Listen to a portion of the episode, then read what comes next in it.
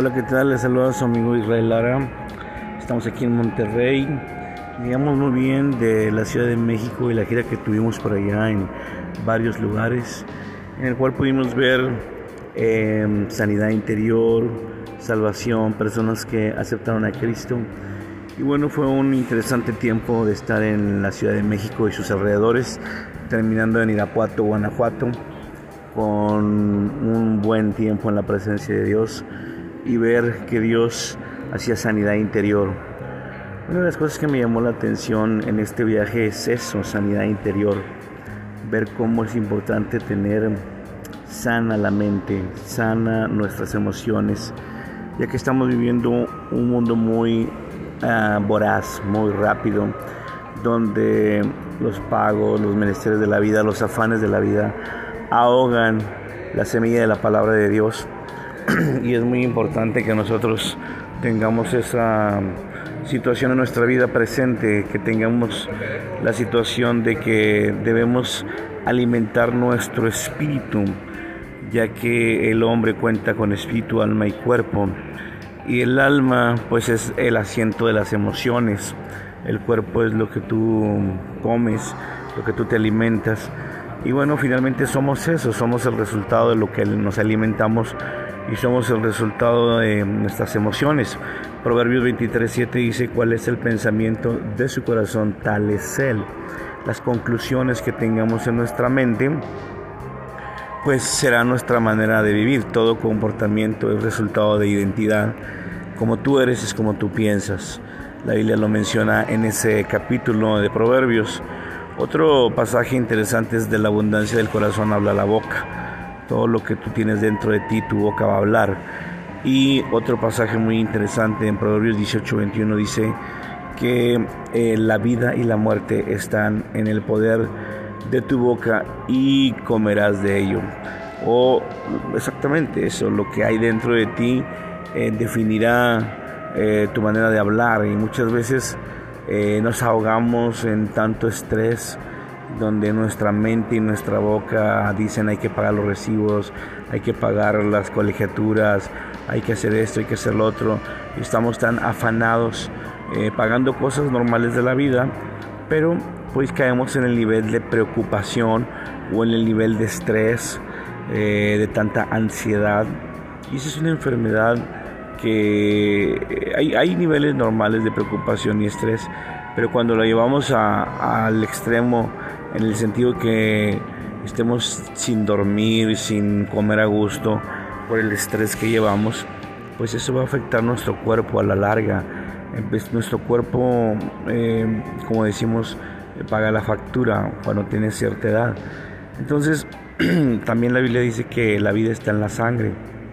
Si no hay vida corriendo, si solamente hay preocupación, ansiedad, miedo, tristeza, dolor, depresión, angustia, si solamente eso está en tu mente, pues imagínate cómo está tu cuerpo por dentro. Si comiendo, comiendo mal, tu cuerpo tiene excesos de grasas o exceso de reservas.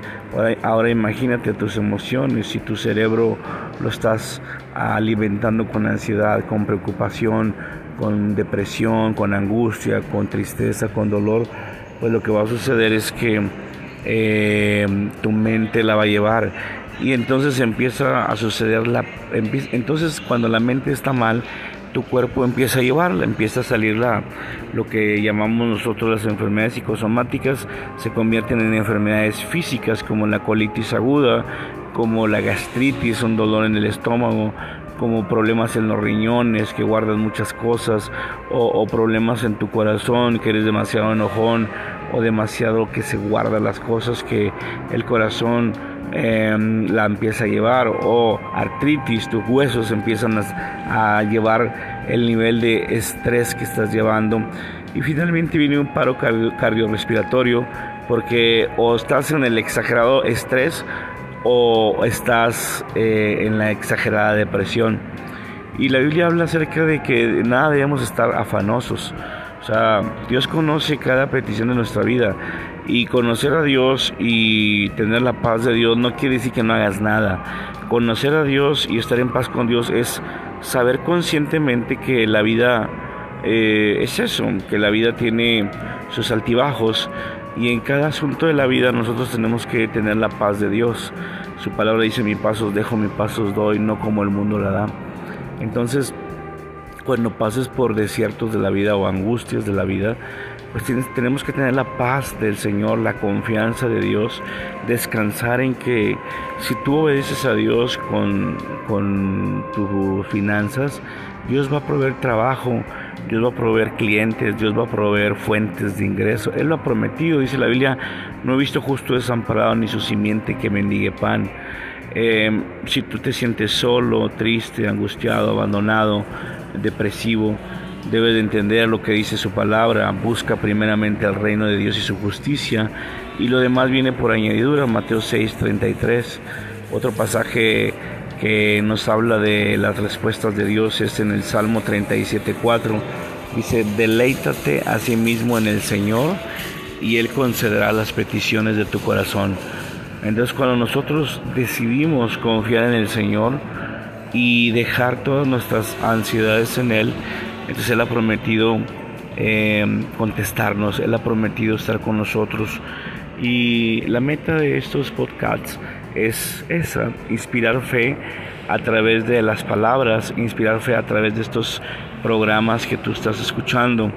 Em, tu servidor ha pasado por diferentes situaciones extremas, tengo 51 años cumplidos eh, y a, lo largo de mis años he experimentado esos niveles de ansiedad, de tristeza, de dolor, de angustia, de depresión eh, y obviamente también este, asuntos físicos que he tenido que superar y que sigo superando, que sigo teniendo esos retos de, de poder superar, porque obviamente el cuerpo hay que cuidarlo, la mente hay que cuidarlo, o los sentidos que Dios nos ha dado, tenemos que cuidar bien lo que lees, lo que ves, lo que hablas, lo que oyes, lo que escuchas, porque finalmente todos los cinco sentidos absorberán tu cerebro, tu razón de ser.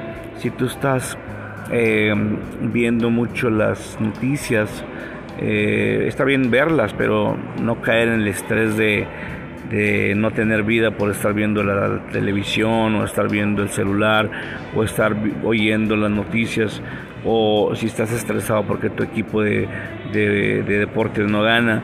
Entonces, no, o sea, tenemos que tener una vida equilibrada y la vida equilibrada es alimentar tu espíritu, alimentar tu alma y alimentar bien tu cuerpo. Esa es una vida equilibrada. Eh, teniendo a Dios en primer lugar. Por eso la Biblia dice eh, en, el primer mandamiento, dice, no tendrás dioses ajenos delante de mí. Muchas veces el Dios ajeno puede ser la ansiedad, la angustia o básicamente poner cualquier cosa en primer lugar que no sea Dios. Y ahí cae uno en el afán, en la ansiedad.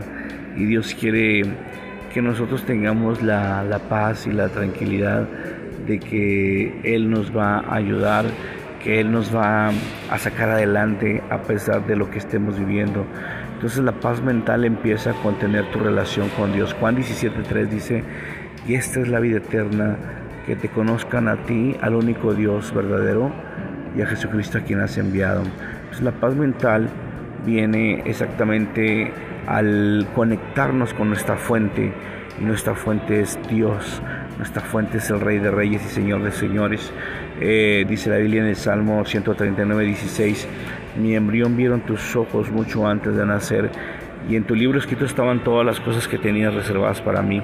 Entonces cuando nosotros regresamos a la fuente, empieza a haber una paz interior en nuestras vidas. Cuando nosotros um, leemos, escuchamos, cantamos lo que dice la palabra de Dios, eso trae una paz profunda Jesús le dijo a la mujer samaritana, si supieras quién te está pidiendo agua, este te daría un agua que nunca tendría sed jamás. Este es uno de los mensajes más profundos de la vida de Jesucristo. Jesucristo eh, dice eso, esas palabras son vida. Él dijo, yo soy la resurrección y la vida, y el que cree en mí, aunque esté muerto, vivirá. Entonces la vida es Jesús, la vida son sus palabras, la vida es leer sus, su vida eh, y, obra en, la, en los evangelios. Y cuando tú lo lees, eh, la palabra de Dios tiene un poder sobrenatural en nuestras vidas que taladra nuestros pensamientos, discierne nuestros pensamientos, corta como espada cualquier asunto en nuestra vida. Entonces eh, viene a ser un cimiento fuerte lo que Jesús hizo en la cruz del Calvario, su muerte y resurrección. Y cuando uno tiene una relación con Jesús, con, con el Espíritu Santo, lo que empieza a suceder es cambios trascendentales en nuestra vida, una paz profunda y eso te ayudará en la toma de decisiones porque la vida se hace por decisiones. Entonces tenemos que decidir en base a una relación sabia que tengamos con Dios. Yo te animo a que esta mañana o tarde o noche, no sé a qué horas estés oyendo este podcast o este programa de radio, tú puedas tener ese equilibrio en tu vida. Todos buscamos ese equilibrio, equilibrio y muchas veces no lo logramos en el día o no lo logramos en la semana o no lo logramos en el año. Entonces hay que pedirle a Dios que nos ayude en esas áreas de nuestra vida. El rey David decía en el Salmo 51, ve en mí Dios si hay caminos de perversidad o si inconscientemente estoy haciendo algo incorrecto y no me doy cuenta. Dile Dios, enséñame a caminar contigo, enséñame a llenarme de ti, a cantar tus alabanzas, a tener esa paz mental, esa paz espiritual que produzca una paz física. Eh, todo comportamiento es resultado de identidad y la identidad comienza sabiendo quién es tu papá Dios. O sea, los hijos son el resultado de los padres. De igual manera, los que hemos recibido a Jesucristo debemos demostrar la naturaleza de nuestro papá Dios. La palabra de Dios dice que más a todos los que le recibieron a los que creen en su nombre les dio el derecho legal de ser hechos hijos de Dios. Entonces cuando tú tienes la paz de Dios eh, como hijo, tienes el derecho legal de, de, eso, de, que Él es tu Padre y que Él suplirá tus necesidades o nuestras necesidades profundas, nuestras necesidades emocionales. Y una vez que están suplidas nuestras necesidades emocionales, Él suplirá todo lo que os falte conforme a sus riquezas en gloria pero esa es, esa es la, dinámica cada día, que caminar con Dios, eh, platicar con Dios, tener una relación personal con Dios, hablar y decirle Dios, aquí está mi vida. En, esta, en este día, en este momento, si tú no tienes una relación con Jesucristo y no le has recibido, tú puedes decirle, Señor Jesús, te invito a que entres a mi corazón, te invito a que seas el Señor de mi vida. Entra a mi corazón, suple mis necesidades profundas. Reconozco mis pecados, reconozco que he pecado delante de ti y confieso mis pecados delante de ti. Y perdóname, Señor. Te recibo y te acepto como mi Señor y suficiente Salvador personal. Ayúdame, Dios. Si tú hiciste esta oración, que no tienes a Jesús en tu corazón, ahorita acabas de pertenecer a la familia de Cristo. Y si eres cristiano, Vamos a orar por ti. Señor Jesús, en esta mañana pedimos por cada persona que ya te tiene en el corazón, que haya un equilibrio mental, físico, emocional en sus vidas y espiritual en sus vidas, de manera que sean efectivos en todo lo que hagan, a todo lo que hagamos, Dios. Ayúdanos a conocerte más, ayúdanos a tener una relación profunda contigo y que entendamos que tu muerte y resurrección en la cruz del Calvario nos ha hecho libres de cualquier ansiedad, cualquier tristeza, cualquier dolor, cualquier angustia y cualquier efecto que ya nuestra mente haya tenido en nuestro cuerpo físico. Padre, tu palabra dice que por tus llagas hemos sido sanados. Tu palabra dice que tú llevaste en la cruz todos nuestros pecados y por tus llagas somos sanados. Tu palabra dice en el Salmo 103 que tú sanas todas nuestras dolencias. Tu palabra dice, Señor, que mi pasos dejo, mi pasos doy, no como el mundo la da, yo la doy.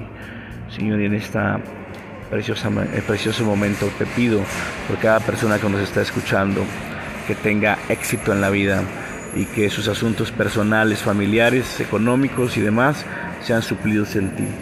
Bendecimos a cada oyente en el nombre del Padre, del Hijo y del Espíritu Santo. Que la comunión del Padre, el amor de Jesús y la gracia del Espíritu Santo sean contigo en este inicio de semana. Eh, Dios te bendiga. Tu amigo Israel Lara.